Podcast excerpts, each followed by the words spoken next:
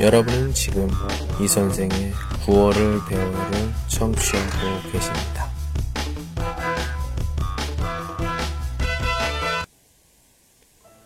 다섯 가지가 즐거워야 삶이 즐겁다. 첫째, 눈이 즐거워야 한다. 눈이 즐거우려면 좋은 경치와 아름다운 꽃을 봐야 한다. 그러기 위해서는 여행을 자주 해야 아름다운 경치와 아름다운 꽃들을 볼 수 있다. 그러므로 가능하다면 해외나 국내 여행을 자주 해야 할 것 같다. 외국 사람들은 돈을 벌어 어디에 쓰느냐고 물으면 여행하기 위해 번다는 사람이 많다. 여행은 휴식도 되고 새로운 에너지를 충전하는 기회도 되는 것이다. 꼭 여행만이 눈이 즐거운 것은 아니다. 개인에 따라 여행이 여의치 않는다면 하루 시간 중 짬나는 대로 웃기는 글이나 웃기는 사진을 보면서 마음껏 웃을 수 있는 시간이 주어진다면 그것이 바로 즐겁게 사는 것이 아니겠는가. 둘째, 입이 즐거워야 한다. 입이 즐거우려면 맛있는 음식을 먹어야 한다. 금강산도 식후경이라는 말이 있지 않은가.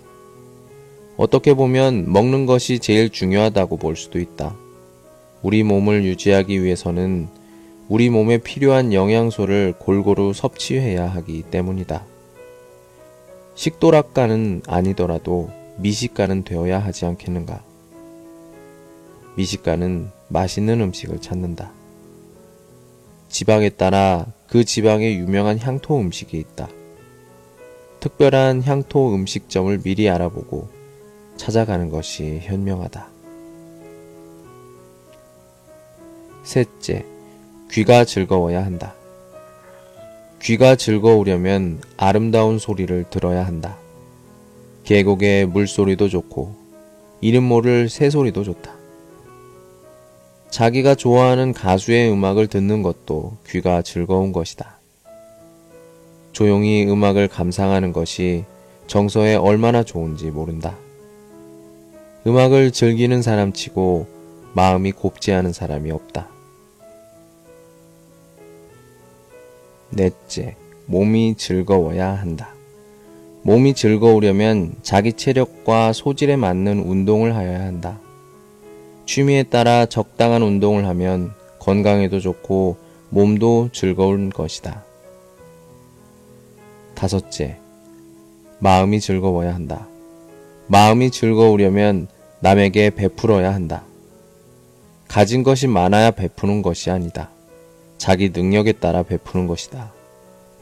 남에게 베풀 때 정말 마음이 흐뭇한 것이다. 마음으로라도 베풀어야 한다. 남을 칭찬하는 것도 베푸는 것이다. 마음이 즐거워야 진정한 즐거움이 있는 것이다. 자, 다섯 가지의 즐거움. 이해하셨나요? 여러분은 이 다섯 가지 중에서 몇 가지가 포함되십니까? 잘 생각해 보십시오. 오늘은 여기까지. 안녕.